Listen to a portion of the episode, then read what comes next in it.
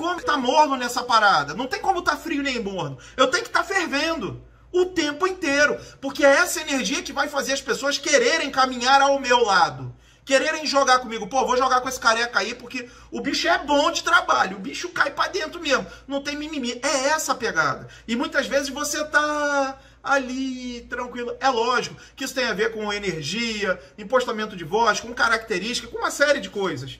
É óbvio, tem pessoas que são muito mais tranquilas, o que é ótimo, mas a, verdade é a seguinte: independente da, da, da, da sua característica de trabalho, independente do teu jeito de ser, você precisa de dar uma acelerada, tem que botar uma energia. Na hora do fechamento do negócio, na hora do fechamento do produto, se você ficar muito em paz, muito tranquilo, é, não, olha, é, funciona, esse produto realmente ele, ele é bom.